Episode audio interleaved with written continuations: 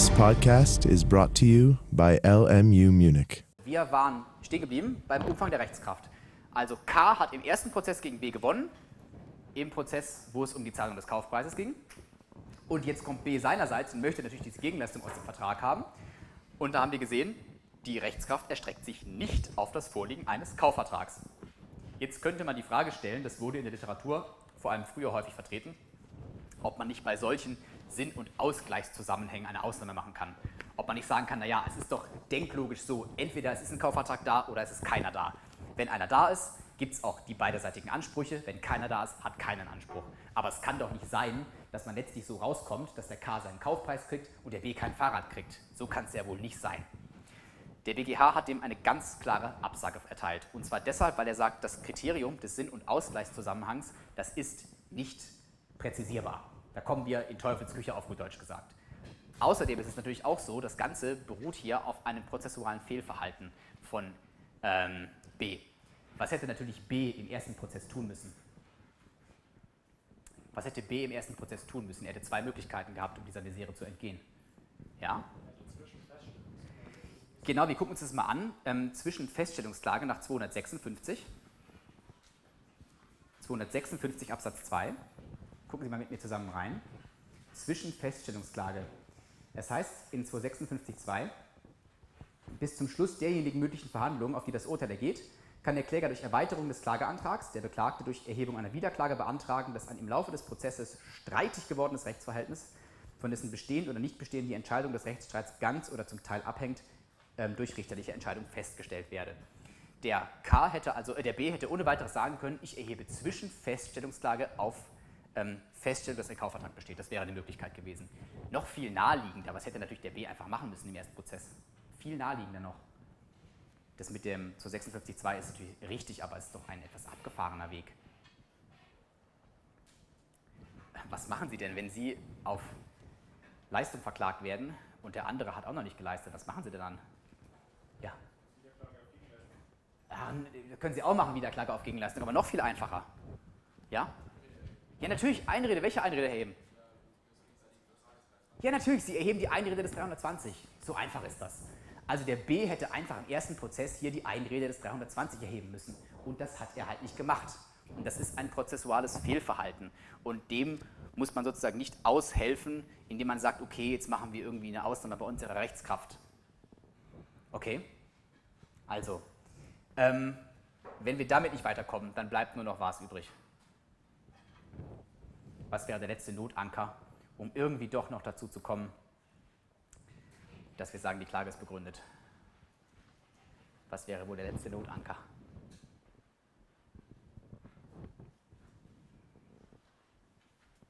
Wenn gar nichts mehr geht, dann nimmt man was? Ja. Und Glauben. 242. Man könnte ja immerhin, das könnte man ja auch durchaus vertreten, man könnte sagen, es ist rechtsmissbräuchlich, wenn der K im ersten Prozess, wenn der K im ersten Prozess sagt, du hast nicht wirksam angefochten und sich dann im Zweitprozess darauf beruft zu sagen, ja, du hast ja angefochten. Das könnte man sagen, dass es ein Verbot ähm, oder gegen das Verbot des widersprüchlichen Verhaltens verstößt. Aber auf der anderen Seite sieht es natürlich wie aus. Man muss auf der anderen Seite sagen, es ist nicht per se widersprüchlich oder verboten, seine Rechtsansicht zu ändern. Ja, man kann, ähm, es ist ja nicht so, als ob ich was, äh, was erklärt habe, wo ich mich da nicht dran halte oder was, sondern man kann schon seine Rechtsansicht auch ändern. Man kann zuerst sagen, ich würde sagen, es war nicht wirksam und danach sagen, ich würde sagen, es war wirksam. Also per se ist das nicht unbedingt unzulässig. Und wie gesagt, wieder hier bei Arabisch drittens, dem Ganzen liegt ein prozessuales Fehlverhalten vom B zugrunde. Ja, der hätte das alles ganz einfach verhindern können.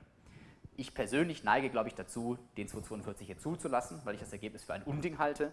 Ähm, wenn man etwas technischer und etwas positivistischer ist, wird man wahrscheinlich sagen 242 minus und so habe ich es auch auf der Folie. Und ich würde es, glaube ich, auch Ihnen in der Klausur empfehlen, eher ein Minus zu setzen. Aber wie gesagt, da sind Sie natürlich frei. Okay? Also was ich Ihnen mit diesem Fall verdeutlichen wollte, war, ein, war der enge, enge, enge, enge Umfang der Rechtskraft. Okay, also nur der Tenor erwächst in Rechtskraft und nicht mehr. Insbesondere nicht Vorfragen. Und das kann tatsächlich zu solchen völlig absurden Ergebnissen führen. Okay? Dann habe ich noch einen kleinen Fall zur Rechtskraft für Sie, und zwar, da ist es K verklagt B auf Kaufpreiszahlung in Höhe von 4000 Euro. B rechnet mit einer Forderung in Höhe von 4.000 Euro auf. In einem anderen Prozess klagt B genau diese Forderung ein. Ist die erneute Klage zulässig? Ja, also auf Deutsch, B klagt eine Forderung ein, die er woanders zur Aufrechnung gestellt hat. Und jetzt ist die Frage, darf er das? Was könnte dem entgegenstehen? Das ist auch was, was wir noch nicht besprochen haben heute, aber was Sie kennen sollten. Also B hat mit einer anderen Forderung oder hat mit einer Forderung irgendwo aufgerechnet und jetzt klagt er die vor einem anderen Gericht ein. Was könnte der Klage entgegenstehen? Ja? Ja, der Einwand der Rechtshängigkeit. Wissen Sie, wo es steht? Jawohl, 261 Absatz 3 Nummer 1. Schlagen Sie mit mir zusammen auf. 261 Absatz 3 Nummer 1. So, da heißt es, 261 Absatz 3 Nummer 1, die Rechtshängigkeit hat folgende Wirkungen. Während der Dauer der Rechtshängigkeit kann die Streitsache von keiner Partei anderweitig anhängig gemacht werden. Also, ein Streit über den gleichen Streitgegenstand kann ich nicht zweimal gleichzeitig führen. Also stellt sich hier, also einmal die Rechtshängigkeit, stellt sich hier welche Frage?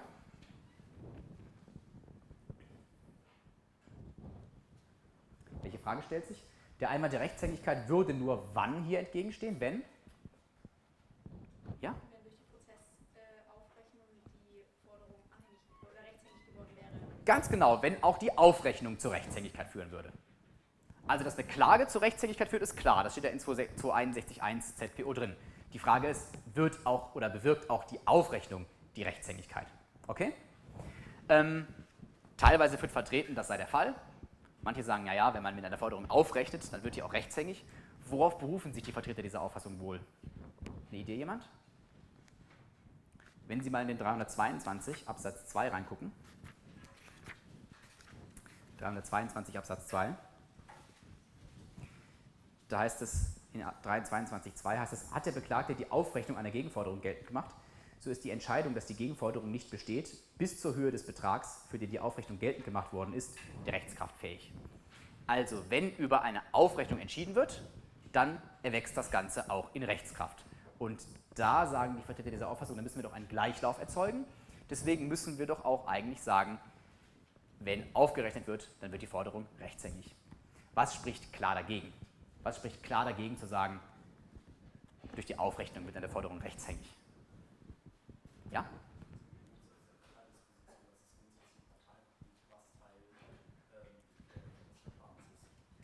Gut, natürlich kann man schon sagen, der hat ja durch die Aufrechnung hatte er gesagt, dass das Teil des Verfahrens werden soll. Also ist schon okay, aber ist noch nicht so ganz der Punch. Also zunächst mal ganz plattes Argument. Der Wortlaut des 261 Absatz 1 zur Rechtshängigkeit, der sagt eben einfach klipp und klar, durch die Erhebung der Klage wird die Rechtshängigkeit begründet und nicht durch die Aufrechnung. Das heißt, man könnte eigentlich sogar streng genommen allenfalls den 261.3 irgendwie analog anwenden. Also in 261.1 heißt es ganz klar durch die Erhebung der Klage und nicht durch die Aufrechnung. Ähm, Gibt es denn in der Sache einen Unterschied zwischen Klage und Aufrechnung?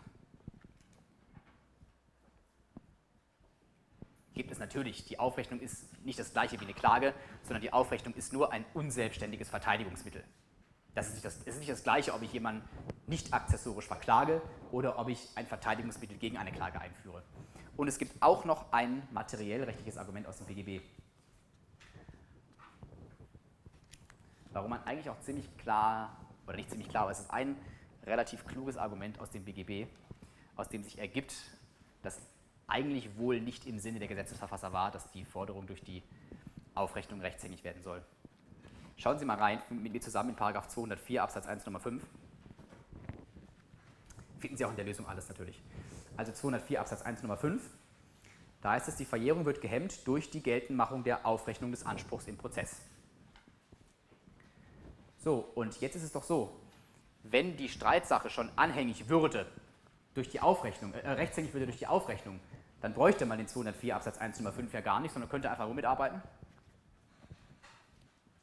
Wenn durch die Aufrechnung schon die Rechtshängigkeit begründet würde, könnte man doch schon wie arbeiten?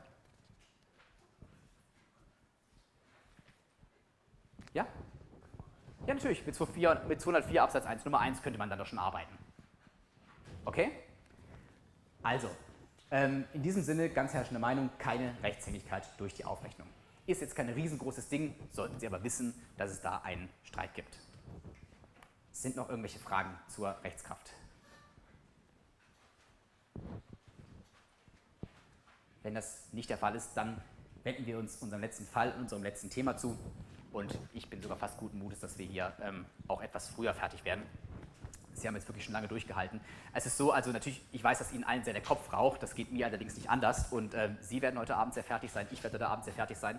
Dafür muss man auch sagen, haben wir echt was geleistet. Ja? Ähm, und da kann man sich auch abends mal auf die Schulter klopfen und sagen, hat man wirklich viel geleistet. Ähm, und kann sich auf nächsten Samstag freuen, weil es da auch wieder so sein wird. Ähm, also, ähm, Prozessvergleich. Ähm, es ist so, das wissen Sie wahrscheinlich auch, dass in der Praxis eine sehr, sehr hohe Anzahl von Verfahren durch Vergleich beendet wird. Warum ist das wohl so, glauben Sie? Warum ist in der Praxis eine ganz hohe Vergleichsbereitschaft da? Ja? Erstens, weil man tatsächlich nie weiß, wie ein Gericht entscheiden wird aufgrund von Beweisfragen. Und zweitens, weil auch Gerichte ein hohes Interesse an Vergleichen haben, denn Ja. gegen Vergleiche gibt es keine Rechts. Ja, genau, es ist so, also die Richter haben ein hohes Interesse an Vergleichen, denn damit wird die Sache schnell vom Tisch gefegt. Ähm, ich kenne einen Richter, der mir mal gesagt hat, wissen Sie, das Dümmste, was man als Richter machen kann, ist, dass man, wie man es in der Schule gelernt, gelernt, Studium gelernt hat, immer rechtzeitig mit der Sache anfängt. Denn ich habe das schon wirklich erlebt, dass ich da mich in der Akte wirklich einarbeite und drei Wochen richtig ackere und dann kommen die Parteien und sagen, du, wir haben einen Vergleich geschlossen. Ja, alles umsonst. Deswegen mache ich immer alles kurz vor knapp. Ja, weil ich nie weiß, ob da nicht vielleicht noch ein Vergleich reinkommt oder eine Erledigungserklärung oder irgendwas anderes. Ähm, also die Richter sparen sich Arbeit und die Anwälte kassieren eine gesonderte Vergleichsgebühr. Deswegen gibt es eine hohe Bereitschaft ähm, zum Abschluss eines Vergleichs. Ähm, wenn ein Vergleich geschlossen wird, dann erwächst dieser zwar nicht in Rechtskraft, also ein Vergleich ist nicht rechtskraftfähig, ähm, aber der Vergleich hat gleichwohl folgende Wirkung. Äh, welche Wirkung? Welche Wirkung hat der Vergleich? Ja? Formelle und materiell, also er hatte Doppelnatur. Doppelnatur, aber ähm, kommen wir auch gleich noch drauf zu. Ähm, aber welche Wirkung hat er konkret? Was passiert, wenn ein Vergleich geschlossen wird? Was ist dann? Äh, nochmal bitte. Genau, ganz genau, eine prozessbeendigende Wirkung. Ja, also der, der Vergleich hat eine prozessbeendigende Wirkung. Und der Vergleich ist was? Also was kann ich mit dem Vergleich dann anschließend machen? Also wenn ich Sie jetzt verklage und wir schließen einen Vergleich, dass Sie mir halt nicht 5, sondern 3000 Euro schulden. Was, was, können, was kann ich anschließend damit machen? Vergleich ist gemäß 794 Absatz 1 Nummer 1 ein vollstreckbarer Titel. Jawohl, der Vergleich ist ein Vollstreckungstitel. Sie haben auch schon genau die richtige Norm genannt. Lesen Sie mal mit mir zusammen, 794 Absatz 1 Nummer 1. Also eigentlich reicht es, wenn Sie ihn kennen, wir müssen ihn noch nicht lesen. 794 Absatz 1 Nummer 1, die Zwangsvollstreckung findet ferner statt aus Vergleichen. Okay? Also, ähm, prozessbeendigende Wirkung und ähm, der Vergleich ist ein Vollstreckungstitel. Der Vergleich hat in der Tat eine Doppelnatur. Ähm, er ist einerseits ähm, sozusagen ein prozessrechtliches Rechtsgeschäft zwischen den Parteien und was ist er noch? Der Vergleich? Ja, materiellrechtliches Rechtsgeschäft gemäß 771 BGB. äh, nicht 71, sondern 79. Genau. 779 BGB, der Vergleich hat auch eine materiellrechtliche Seite. Was es damit auf sich hat, werden wir gleich sehen. Ähm, wir gucken uns mal Fall 19 an. Ähm, da heißt es, K verklagt B wegen eines Unfallschadens. Bewusst wahrheitswidrig beziffert K seinen Sachschaden auf 4.800 Euro. Tatsächlich beträgt dieser jedoch nur 600 Euro. Die meisten der geltend gemachten Schäden beruhen in Wahrheit auf früheren Unfällen. Weil B sich in der mündlichen Verhandlung von dieser Schadensumme beeindrucken lässt, ist er froh, als K ihm einen Vergleich vorschlägt, nachdem B 3000 Euro zahlen und die Unfallschäden damit abgegolten sein sollen. B weist deshalb seinen Rechtsanwalt R an, den Vergleich abzuschließen, was auch formgerecht geschieht. Kurze Zeit später werden B Beweise von den Machenschaften des K zugespielt. Was ist B zu raten? Also, der ähm, K hat den B hier übers Ohr gehauen. Der K hat den B hier getäuscht und hat ihn, oder hat besser gesagt den Rechtsanwalt, der hat den B getäuscht und der hat dann seinen Rechtsanwalt R, seinen ahnungslosen Rechtsanwalt R, hat er angewiesen, diesen Vergleich abzuschließen, der natürlich extrem ungünstig für ihn ist, denn ähm, er muss hier 3000 Euro zahlen, obwohl völlig klar ist, er hat allenfalls 600 Euro an Schaden verursacht. Deswegen will er irgendwie runterkommen. Jetzt ist die Frage, was ist B zu raten? Ähm, und jetzt müssen wir uns was überlegen. Also der will ja irgendwie von dem Vergleich wieder runter. Was kann er tun? Oder erstmal anders gefragt, wo muss er hin? Wo muss er hin? An wen muss er sich wenden?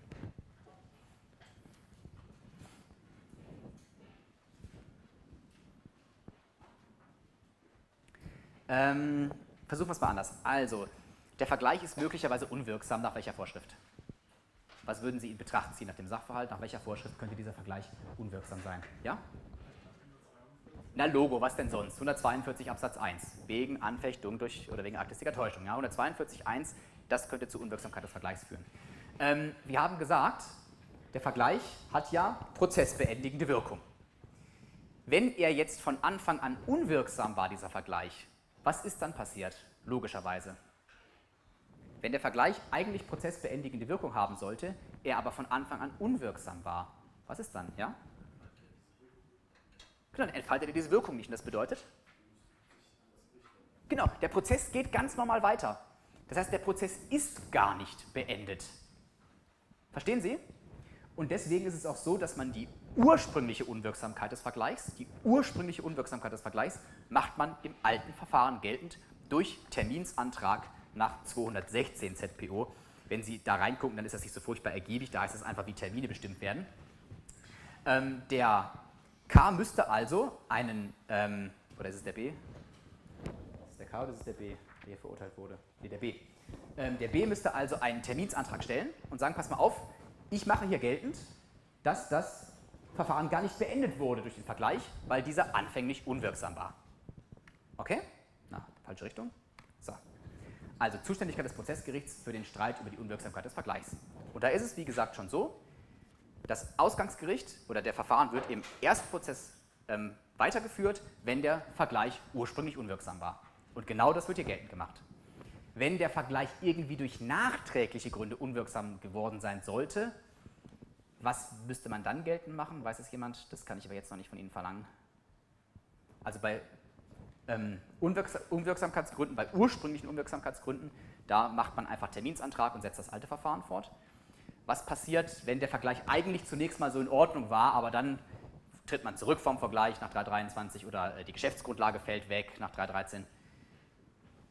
Was ist bei nachträglichen Gründen? Kann sich jemand vorstellen, was man da erheben muss? Welche Art von Klage? Wenn Sie es nicht wissen, kein Problem. Vollstreckungsabwehrklage nach 767, 794 Absatz 1 Nummer 1, 795. Machen wir aber auch nächsten Samstag nochmal ausführlich zusammen. Also in unserem Fall ist es so, hier wird die ursprüngliche Unwirksamkeit des Vergleichs geltend gemacht. Deswegen ist auch hier ähm, der, äh, die Unwirksamkeit des Vergleichs im ersten Verfahren geltend zu machen. Und jetzt prüfen wir die Unwirksamkeit des Vergleichs. Wie schaut es da aus? Ist der Vergleich vielleicht aus materiellrechtlichen Gründen unwirksam? Jetzt prüfen Sie einfach runter.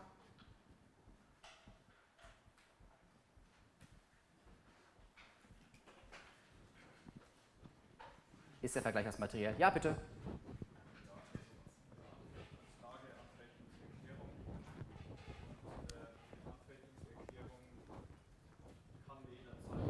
Genau, also fangen wir mal an. Also die Nichtigkeitsnorm wäre, wie schon herausgearbeitet, 142.1.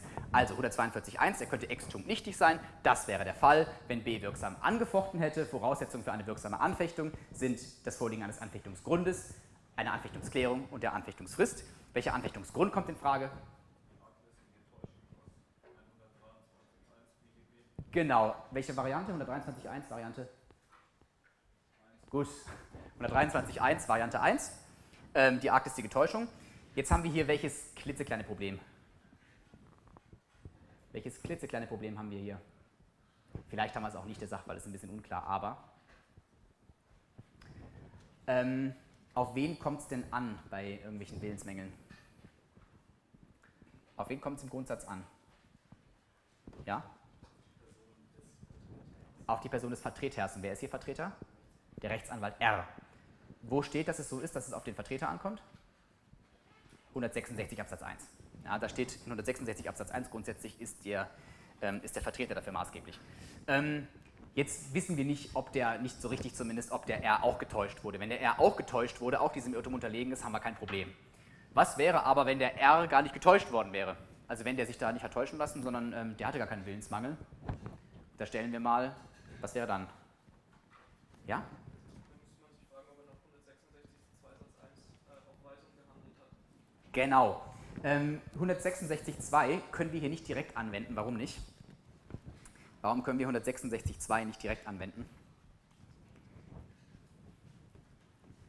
166.2, da heißt es, hat im Falle einer durch Rechtsgeschäft erteilten Vertretungsmacht der Vertreter nach bestimmten Weisungen gehandelt, so kann sich dieser in Ansehung solcher Umstände, die er selbst kannte, nicht auf die Unkenntnis des Vertreters berufen. Warum passt das hier eigentlich theoretisch gar nicht? 166.2 soll sich doch auswirken zugunsten oder zulasten des Vertretenen. Wie wirkt 166.2.1? Zugunsten oder zulasten des Vertretenen? Ja? Zulasten des Vertretenen. 166.2 verwehrt dem Vertretenen, sich auf den Vertreter zu berufen, zu sagen, also ich wusste es aber, der ja nicht und der ist ja maßgeblich. Das heißt, eigentlich ähm, wirkt 166.2 zulasten des Vertretenen. Und wir würden hier anwenden zugunsten des Vertretenen, wir würden quasi einen Willensmangel, der beim Vertretenen lag, nämlich beim B, auf den R sozusagen runterprojizieren. Der BGH macht das in der Tat. Der BGH sagt bei der Akt Täuschung, da machen wir es. Der BGH sagt, es kommt, oder 166.1.2 ist der allgemeine Rechtsgedanke zu entnehmen, dass es auf die Person und die Bewusstseinslage desjenigen ankommt, auf dessen Interessenbewertung und Entschließung der Abschluss des Vertretergeschäfts maßgeblich beruht. Ja, das ist die Formel des BGH. Ähm, damit sagt er, okay, also ähm, auf, es beruht ja maßgeblich auf der Interessenbewertung und der Entschließung des B, der sein R hier angewiesen hat, also ist hier der Willensmangel des B maßgeblich analog 166.2. Der BGH macht es nicht bei Willensmängeln der Vollmacht selbst. Da haben Sie dieses ähm, Standardproblem der Anfechtung der bereits ausgeübten Innenvollmacht. Da macht der BGH es nicht. Bei der Täuschung macht er es aber tatsächlich. Kann man gut finden oder nicht, kann man auch darüber diskutieren. Ähm, wir äh, lassen es mal so und gehen weiter im Text. Also Anfechtungsgrund 123 Absatz 1 Variante 1 plus. Anfechtungserklärung und Anfechtungsfrist. Die Anfechtungsfrist ist wie lang? Machen Sie nicht den Fehler und sagen Sie unverzüglich, sondern die Anfechtungsfrist ist wie lang bei der Täuschung? Ja, ein Jahr. Ganz genau. 124 Absatz 1, ein Jahr. Beginnt wann? Ab, ab Entdeckung der Täuschung. Genau, ab Entdeckung der Täuschung beginnt die Anfechtungsfrist und Anfechtungserklärung müsste eben noch abgegeben werden nach 143 Absatz 1. Ähm, Absatz 2, Variante 1. Okay? Also, die materiellrechtliche Unwirksamkeit des Vergleichs, die haben wir. Ähm, jetzt ist es so, das Problem ist an dieser Doppelnatur, der Vergleich ist jetzt zwar materiell rechtlich unwirksam, aber jetzt könnte man ja auf die Idee kommen, dass man sagt, naja, der war vielleicht materiell rechtlich unwirksam. Das heißt aber ja nicht unbedingt, dass ihm die prozessuale Wirkung auch noch fehlen soll. Wir können also schon theoretisch sagen, ja, ähm, materiell rechtlich mag er unwirksam gewesen sein, aber die prozessbeendigende Wirkung soll trotzdem erhalten bleiben. Mit welcher Norm arbeiten wir hier? Jemand eine Idee? Mal anders gefragt, glauben Sie, dass es dem Willen der Parteien entspricht, im Zweifel, dass ein materiellrechtlich nichtiger Vertrag prozessbeendigende Wirkung haben soll? Entspricht das dem Willen der Parteien? Nein, ziemlich sicher nicht. Deswegen können wir mit welcher Vorschrift arbeiten? Ja? Jawohl, 139 BGB. Man geht davon aus, dass wenn der Vergleich materiellrechtlich unwirksam sein soll, dass er im Zweifel gemäß 139 BGB auch die prozessuale Seite erfasst. Das bedeutet, das Gericht wird zunächst mal zu dem Schluss kommen, dass der Vergleich von Anfang an unwirksam war, nach 142 Absatz 1, dass das auch prozessual dazu führt, dass das Verfahren nicht beendet wird und nicht beendet wurde und wird dann ganz einfach weiter im Text gehen und wird in der Sache entscheiden. Und wie wird das Gericht hier in der Sache entscheiden? Das ist eigentlich kein großer Zauber, wenn Sie das hier so sehen. Wie wird das Gericht in der Sache entscheiden?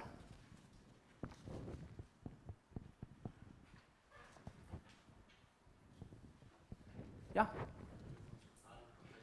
Genau, er wird maximal zur Zahlung von 600 Euro verurteilt. Ja, ja genau, und weitergeben an die Staatsanwaltschaft, ganz genau. Es ist sogar so, es gibt sogar ähm, äh, instanzgerichtliche Entscheidungen, das ist schon ein bisschen zweifelhaft, aber die gibt es, ähm, die tatsächlich sagen, wenn jemand im Unfallprozess wahrheitswidrig Schäden beziffert, die auf ähm, früheren Unfällen beruhen, dann kriegt er gar nichts mehr. Ja, also wenn der ähm, B an ein solches Instanzgericht gerät, dann besteht sogar eine gewisse Chance, dass er gar nichts zahlen muss. Auf jeden Fall, das ist ganz klar, ähm, kommt er wesentlich besser raus, als er vorher da stand mit diesem Vergleich, nachdem er 3000 Euro zahlen muss. Okay? So, meine Damen und Herren, jetzt würde ich vorschlagen, wir atmen durch. Wir sind nämlich am Ende angelangt. Ich möchte mich ganz herzlich bei Ihnen bedanken. Mir hat es sehr viel Spaß gemacht. Und natürlich freue ich mich auch sehr, wenn ich einige von Ihnen nächstes Wochenende, nächsten Samstag ähm, zu ZPO2 zum Zwangsvollstreckungsrecht wiedersehe. Und ich freue mich auch, wenn Sie mir die Evaluationswegen zurückgeben. Für heute vielen Dank und genießen Sie den Abend.